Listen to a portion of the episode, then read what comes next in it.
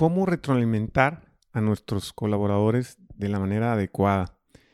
Si algo vamos a hacer en toda nuestra vida como dueños de pymes y emprendedores va a ser retroalimentar a la gente que trabaja con nosotros cuando, cuando se equivoca, cuando hay fallas. Y rara vez tenemos las herramientas para hacerlo de la manera adecuada. Hoy te voy a compartir una metodología buenísima para que sepas cómo hacer esto y que traiga un mucho mejor ambiente laboral, mucho mejores relaciones laborales, mejor ambiente de trabajo, productividad, etcétera, en tu empresa. Quédate conmigo, estás en el emprendedor espiritual. ¿Qué tal? Bienvenido al podcast El Emprendedor Espiritual.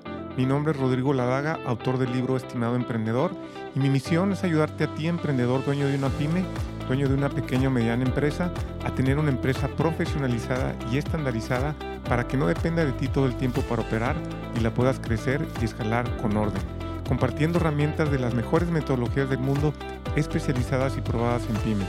Pero sobre todo, quiero ayudarte a tener una vida balanceada en tu negocio y en tu vida personal, que tengas una vida plena, con propósito y que tu empresa sea un vehículo para tu realización profesional, económica y espiritual. Hoy en el mundo estamos presenciando el surgimiento de una nueva clase de emprendedores dueños de pymes, los emprendedores con conciencia espiritual. Si tú quieres ser uno de ellos, estás en el lugar correcto. Bienvenido.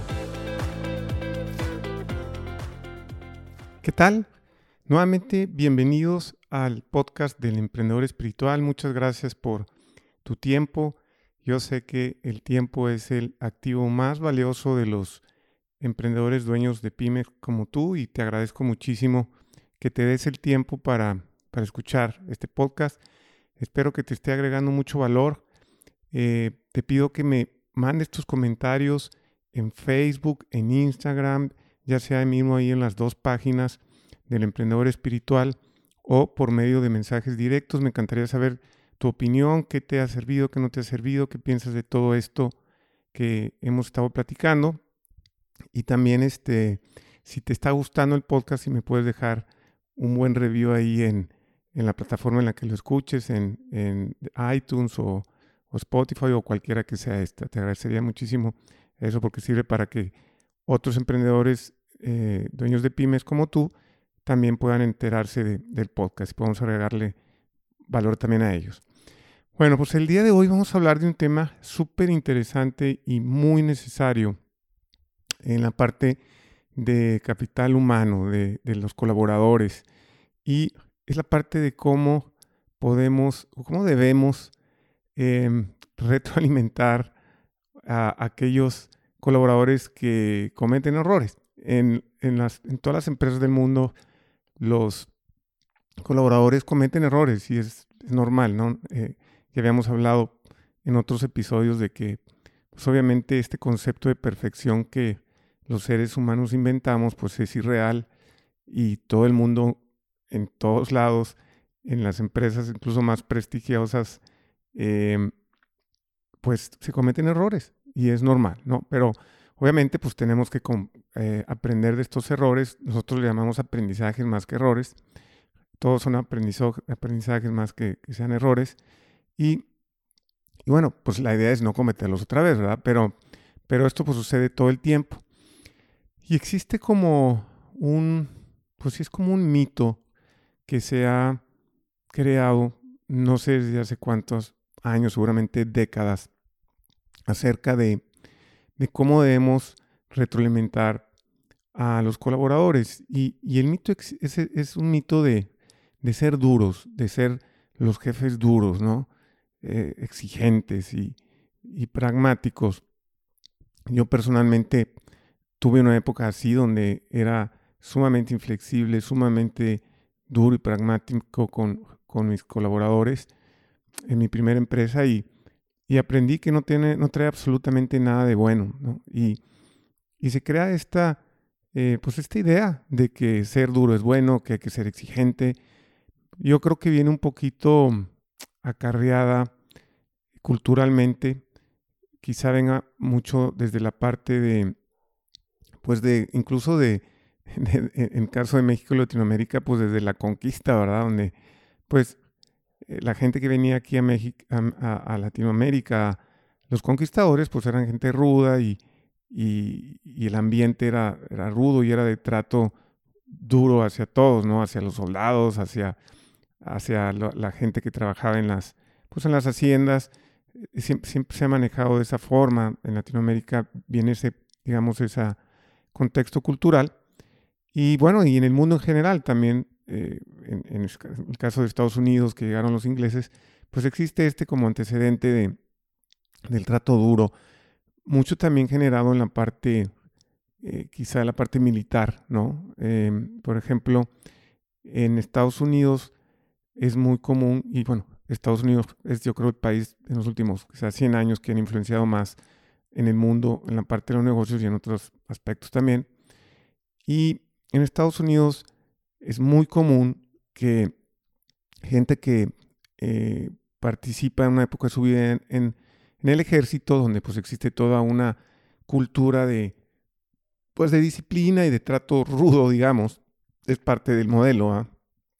Este, esta gente sale a, trabajar después a la, a la, iniciativa privada y pues yo creo que también esto se ha permeado de alguna forma culturalmente allá. Y, y bueno, también eh, es por eso que mucho que vemos constantemente, es más, los puestos en Estados Unidos de los puestos ejecutivos, pues vienen acarreando esa influencia militar. El director general, el CEO, es Chief Executive Officer, oficial, ¿no? El COO, el, el director de operaciones, Chief Operative Officer, y así, ¿no? Es officer al final porque viene de todo este, bueno, toda esta influencia militar, ¿verdad? Pero lo, algo que ha sucedido en las últimas décadas con muchos estudios que se han hecho alrededor del mundo es que este tipo de, ambiente duro, este, de, no, rudo, no ayuda, o sea, al final del día no ayuda a, las organizaciones. Y es un mito realmente el que existe. Hace muchos años tuve la oportunidad de leer un libro muy bueno que se lo recomiendo, se llama eh, yo lo leí en inglés, se llama Don't Sweet the Small Stuff. Don't Sweet the Small Stuff sería como la traducción, no te preocupes por las pequeñeces, ¿no? Y en el libro el autor hablaba de, este mito, ¿no? Y decía, es un mito. Eh, decía, yo conozco a em, emprendedores, empresarios muy exitosos que tienen un trato sumamente amable con los demás. Eh, y, no necesitas tener un trato rudo, ¿verdad? Obviamente este, esto, pues como lo comenté ahorita, lo traemos muy heredado culturalmente y incluso desde el punto de vista desde la educación, eh, es muy normal que, por ejemplo, en, eh, al menos en México, pues antes y ahorita mucho menos, ¿verdad? Porque todo esto ha ido evolucionando, pues los maestros eran rudos, o sea, te regañaban y te llamaban la atención y te ponían en la esquina y te, ¿no? Este, de forma dura, ¿no? Em, para corregir el comportamiento. Ya hoy en día está muy, muy estudiado científicamente, psicológicamente, que el, reprender a la gente, incluyendo a los niños, de forma ruda, no, no ayuda, no les ayuda, se eh, hay estudios que dicen que se bloquea el cerebro, no está aprendiendo el niño, les induces miedo, al inducirles el miedo les creas a veces complejos y a veces este, mucho estrés y finalmente, el comportamiento no necesariamente se termina corrigiendo de la manera adecuada, que es desde el punto de vista del aprendizaje y, el, y la aceptación, y viene desde un punto de vista de miedo, ¿no? Entonces, si bien en el corto plazo pudiera dar resultados eh, este tipo de, de, retroalimentación dura, realmente en el mediano y largo plazo tiene repercusiones muy negativas. Entonces, incluso con el tema de de los hijos hay que aprender a cómo eh, retroalimentarlos, ¿no? ¿no? quiero decir regañarlos porque pues entonces ya es un contexto negativo. Y el regaño per se trae esa connotación de dureza, ¿no? Y es lo mismo con los colaboradores, ¿no? Como, por eso no, no quise decir cómo regañar a tus colaboradores, porque lo que tengo que hacer es retroalimentar, no regañar. Y lo mismo sucede con nuestros hijos. Em, y, muchas, y también últimamente ha habido como ese tipo de, tendencias de incluso autores que, dicen, no, pues es que antes cuando lo regañabas, eh, pues entonces por eso sí aprendían y ahora los papás son muy permisivos y por eso los niños hacen lo que quieren y ahí hay, hay una confusión ahí grande porque los niños no es que hacen lo que quieren porque los papás no los regañen, los o, sí los regañen, o los regañen más duro o menos duro. No, ahí, no tiene nada que ver eso. Es, eh, es la parte de cómo tú puedes irlos retroalimentando de una manera que ellos mismos vayan entendiendo las consecuencias de sus, de sus actos y, y siempre hacerlo de manera, eh, de manera pues lo más paciente posible, eh, posible, ¿no? Más paciente, porque cuando uno como adulto pierde la, la cordura y entra el sentimiento, entonces pierde la cabeza y, a veces dices cosas que no deberías y luego te arrepientes, porque ya cuando otra vez entra en el control el, el cerebro, la mente, el, cerebro superior, pues se arrepiente porque dice, no, hombre, ¿cómo, híjoles, ¿por qué le dije esto a mi hijo, a mi hija? Lo mismo sucede con los colaboradores, ¿no? Híjoles, ¿por qué no debe haber dicho esto o lo otro? Y hay una frase muy, muy padre que, que, dice, no, sé quién la, de quién es el, la frase, pero dice que las palabras hieren más que las balas, ¿no? O sea, uh, es decir, tú puedes físicamente herir a alguien y luego, pues bueno, se, puede reponer y todo, pero a veces las palabras eh, hieren y quedan para siempre ahí, ¿no? El, el, daño, ¿no? Entonces, pues es bien importante entender cómo podemos retroalimentar, por no decir la palabra regañar, a nuestros colaboradores. Y hablo, eh, esto que te voy a compartir aplica para todos, incluso para los hijos, ¿no?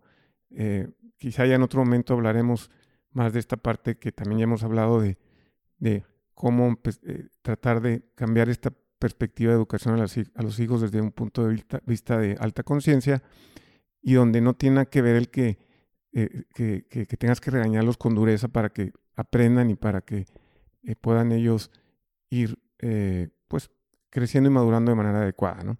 Pero bueno, eso será en otro, en, otra, en otro episodio.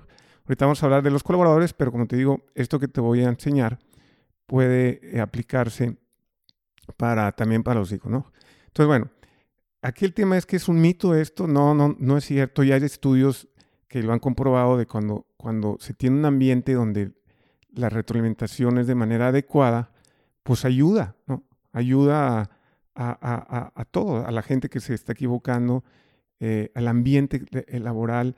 Siempre que hablamos de un ambiente donde a la gente se le reprime, se le regaña con dureza, es un ambiente tenso, es un ambiente que pues no es un, ambiente desde el punto de vista laboral sano o padre. Y además es un ambiente que está generado por el miedo. Todo lo que tiene que ver con el regaño viene del miedo. O sea, y acuérdense que el miedo es lo opuesto a, la alta conciencia, al amor incondicional, y todo lo que viene, viene, con ese miedo tiene repercusiones negativas tarde o temprano.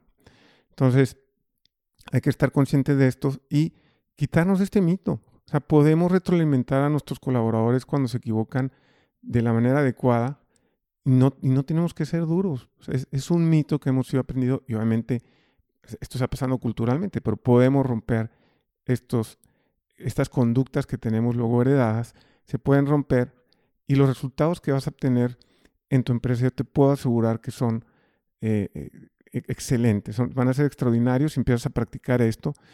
Y, y vuelvo lo mismo, como ya hemos comentado en episodios anteriores, esto no significa que si en algún momento el colaborador se está equivocando demasiado y no es el perfil, y recuerda siempre que tú como dueño de pyme eres el responsable de contratar a los colaboradores de tu empresa. Nadie te obligó. Entonces, si ahí no estás trayendo la gente adecuada, pues es un tema que tienes que mejorar tu proceso de reclutamiento y selección, que ya en otro episodio lo tocamos.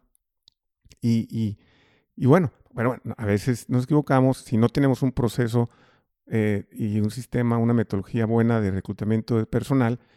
Estadísticamente, las probabilidades de que contrates a alguien inadecuado son del 75% o más. Cuando lo haces de la forma adecuada, bajan esos porcentajes muchísimo y entonces las probabilidades de tener éxito en la contratación son muy altas. Pero bueno, suponiendo que ya pues tienes a la persona y, y está teniendo, cometido muchos errores, no pasa nada. Eh, pues ya en un momento le dices que esto no es para ti, tú tienes que ir a, buscar un lugar donde tus talentos y tu perfil vayan más acorde y te realices y nosotros buscar a alguien que talento y el perfil vayan más acorde a, a lo que necesitamos, ¿no? y, se hace siempre eh, con, dignidad y con tranquilidad. No, no, no es necesario la, la, este, esta, esta reprimienda dura. ¿no? Entonces, bueno, eh, esta, esta metodología se llama eh, las 4P, así tal cual, de cómo retroalimentar a nuestros colaboradores y, como te digo, también aplica para prácticamente tus hijos y cualquier persona, ¿no? Son las 4P y es, ahorita voy a repasar las 4P una por una. La primera, la primera P es en paz. Esto es crítico.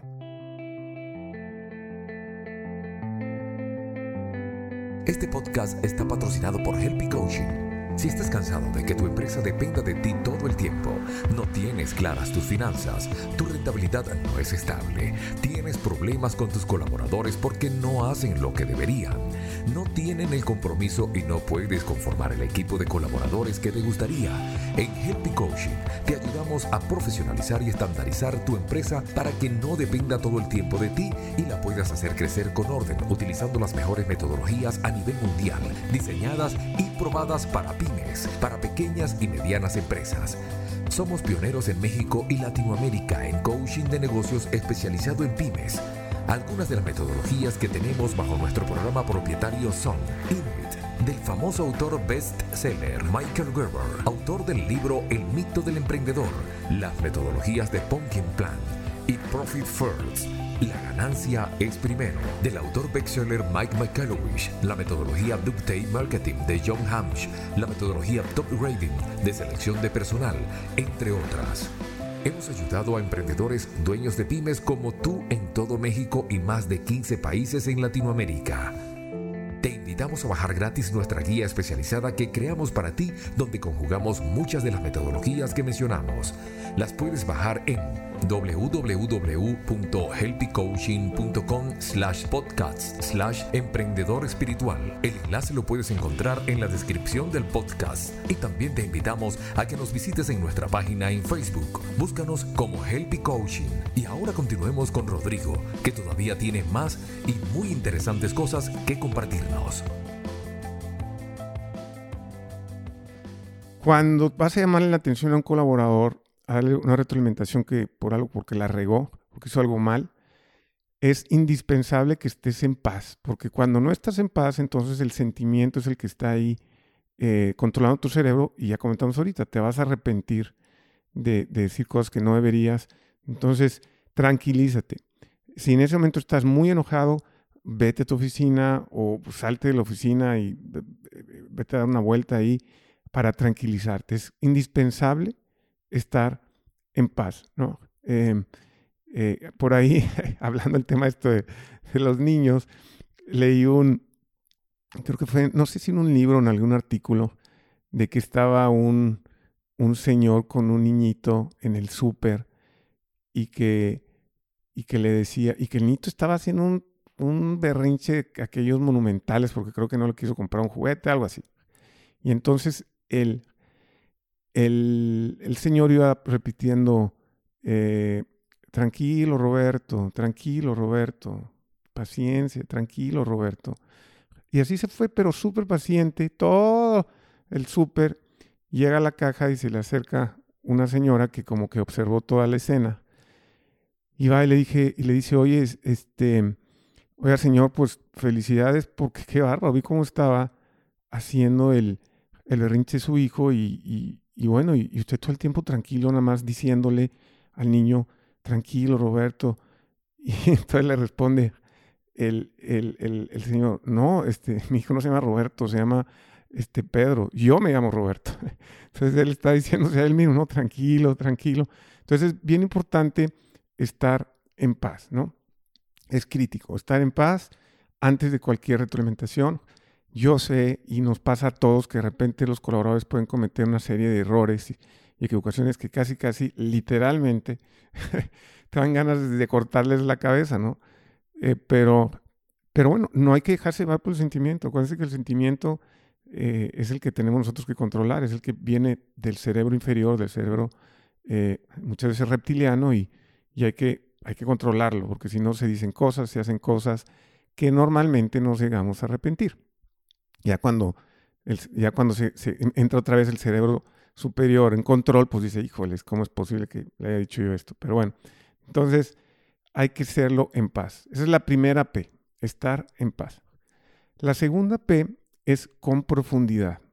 Y, y esto es bien importante porque a veces creemos que con dar una retroalimentación muy por encimita al colaborador ya es suficiente. Y en realidad hay que hacerla con profundidad, hay que tomarnos el tiempo para explicarle, mira, esto cometiste, este error sucedió por esto, por esto, por esto, tiene estos efectos, nos afecta a toda la empresa de esta forma, eh, y hay que tomarse el tiempo para hacerlo, porque si lo hacemos por, por encimita no van a aprender. Eso, es una realidad. Si nada más le está regañe, regañe, regañe y no le explicas todo esto, pues eh, eh, no, se aprende, hay que tener esa paciencia de explicarle una y otra vez muchas veces nosotros asumimos que, la, que las personas deben de saber cosas. Justo estaba yo en una reunión esta semana en un grupo de emprendedores dueños de pyme que nos juntamos cada mes a, convivir y a platicar experiencias de todo tipo. Y estamos hablando de eso, de que uno de ellos decía es que eh, le tuve que explicar al, a, unos a uno de los colaboradores que vino a acercarse para decirme por qué fulanito ganaba más que, que, que ella o que él. Eh, si ella trabajaba más horas y claro que la otra persona estaba en otra área, en otro departamento, y pues le tuvo que explicar, ¿no? Lo que pasa es que mira, el trabajo que él hace es de este tipo, el, trabajo que tú haces es de este tipo, es diferente, está, em, pues en, el mercado se paga diferente, ¿no? Eh, no es lo mismo una hora de un programador profesional que una hora de, una, de, un, de un asistente administrativo o de una recepcionista, por decirlo de alguna forma. O sea, no, los trabajos pues, tienen diferentes eh, precios y remuneraciones en el mercado. Bueno, y entonces, pues le tuvo que explicar. Y, y, a veces asumimos que la gente sabe todo esto. No, no, y no, o sea, ¿por qué tendrían que saberlo si nunca nadie se les ha explicado? Entonces, hay que ser muy, muy, muy paciente en el sentido de, de, de tener esa profundidad, ¿no? Para explicarle con más detalle por cuál es el efecto, en qué se equivocó, cómo lo tiene que corregir, qué se puede hacer para que no vuelva a suceder y darnos el tiempo. ¿no? Esa es la segunda P, es la P de profundidad. La tercera P es la P de prudencia. ¿no? Y bueno, pues esto es, tiene que ver con hacerlo siempre en, eh, digamos, en un espacio eh, cerrado y no enfrente de todo el mundo. ¿no? Es bien común que luego eh, llamemos la atención enfrente de las demás personas y esto obviamente pues no, no ayuda en nada, obviamente, ¿no? O sea, crea de entrada un ambiente tenso y incómodo para todos, para los que están observando y para el que está siendo eh, retroalimentado, regañado y para, para todo el mundo. Entonces, hay que hacerlo en privado y también a veces hay que esperar al momento ideal. O sea, si de repente tú ves que tu colaborador la regó, pero está sumamente estresado, pues no va a ayudar que en ese momento le das la retroalimentación porque porque pues va a estar bloqueado, entonces no va a ayudar mucho. Tienes que esperar a que, como encontrar el momento adecuado. A veces es prudente esperarse quizá unos minutos, unas horas, hasta algunos días, ¿no? Voy a hablar con él, que también te ayuda para tú eh, tranquilizarte, ¿no?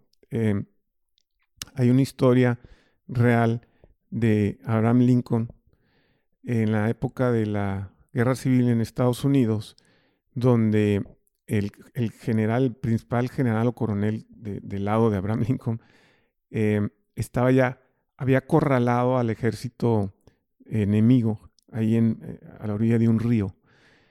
Y ya estaba acorralado. Era, o sea, si ganaban esa batalla, prácticamente ya ganaban la guerra. Y el coronel no, no actuó a tiempo y el, otro ejército logró evadir. Y bueno, la, guerra se prolongó por creo que un par de años más. Y cuando recibe esta noticia, este Abraham Lincoln, estaba súper enojado, pues imagínense, híjoles, ya, o sea, tanto, tanto sufrimiento que hemos tenido, tanto tema, ya los teníamos ahí y este guate no actuó.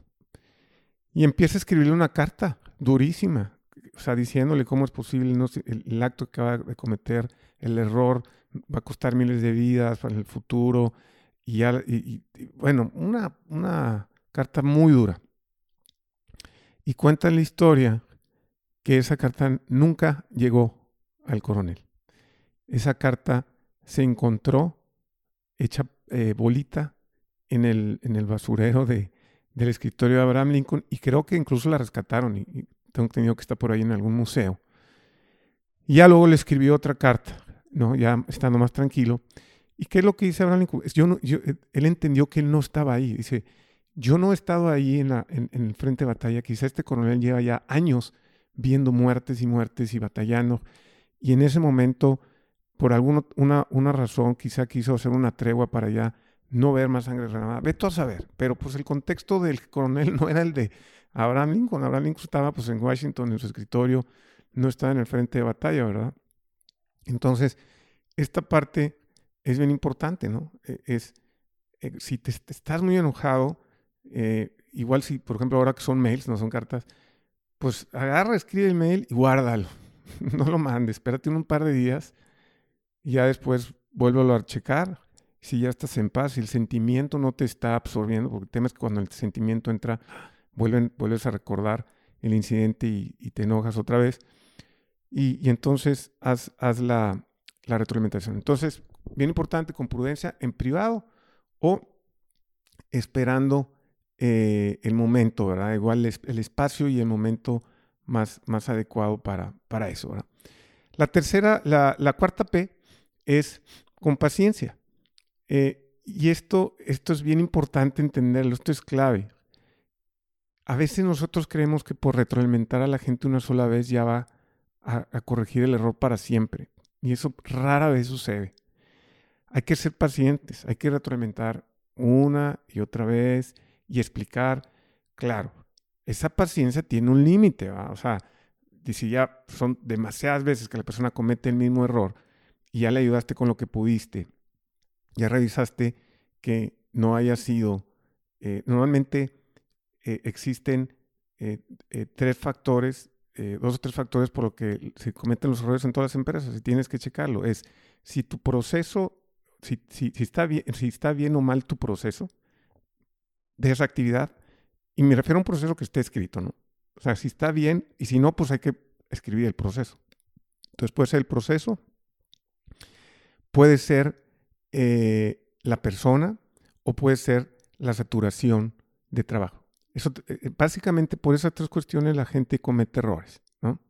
O el proceso no está bien, no está bien diseñado, o la persona puede ser que no sea la adecuada, no tiene el perfil, o está sobresaturado de trabajo. Entonces tienes que verificar normalmente si esas, qué está pasando en, el, caso del error que está cometiendo cuál de esos tres factores o, si una combinación de los tres está en juego y irlos corrigiendo uno por uno. O sea, o ya no tiene no, el proceso pues ni siquiera está documentado, documenta. Oye, siguen habiendo errores. A ver, eh, la persona está sobresaturada de trabajo, chécate, porque en las pymes es bien común que empecemos a soltar actividades, ¿verdad? Oye, ahora ayúdame con esto, ahora ayúdame con esto. Y se nos olvidan y de repente le exigimos a las personas, le dijimos, oye, ¿por qué no tuviste tiempo? La persona, pues es que tengo un chorro de cosas cuáles y yo nada más te he dejado dos, tres cosas así, nada más dos, tres cosas ahorita, más dos, tres cosas de hace una semana, más dos, tres cosas de hace un mes, ya, pues igual ya está muy saturado. Entonces hay que ver si no está saturado eh, eh, la persona. Ya en otro episodio platicamos de una herramienta que te puede ayudar increíblemente a estas, estas cuestiones de la productividad, que es llevar un calendario de manera adecuada. Por ahí chécate en, los episodios, no recuerdo qué episodio fue, y bueno, ¿está sobresaturado sí o no? Y lo otro, pues si, si la persona pues no es el perfil. O sea, igual hay que traer entonces a alguien más. Pero una vez verificando eso, eh, hay que hacer este tema de retroalimentar con paciencia. O sea, no esperemos que la primera la gente ya aprenda este, eh, lo que le estás diciendo. volvemos a lo mismo, tú debes definir cuál es un límite de errores, ¿va? Ya una vez verificado lo que te, lo que te comenté, pero, pero, pero hay que ser pacientes al menos y no esperar que la primera vez ya, cuando demos la atención a alguien por algo, ya vaya a corregir inmediatamente la conducta, ¿no? Ni nosotros, ¿va? Como adultos sucede eso muchas veces. Entonces, bueno, voy a repetir las cuatro P's, nada más para a manera de resumen. Es paz, profundidad, prudencia y paciencia. Paz, estar tranquilo cuando vayas a llamar la atención a un colaborador. Eh, profundidad, explicarle con todo detalle por qué eh, qué pasó, cómo estuvo la situación, por qué se equivocó, cuáles son las consecuencias de eso, cómo nos va a afectar, que entiendan el contexto, para que entiendan para la próxima vez que pues cuando se equivocan hay todo un tema de repercusiones, ¿no? Para muchas áreas, para muchas personas y para la empresa en general.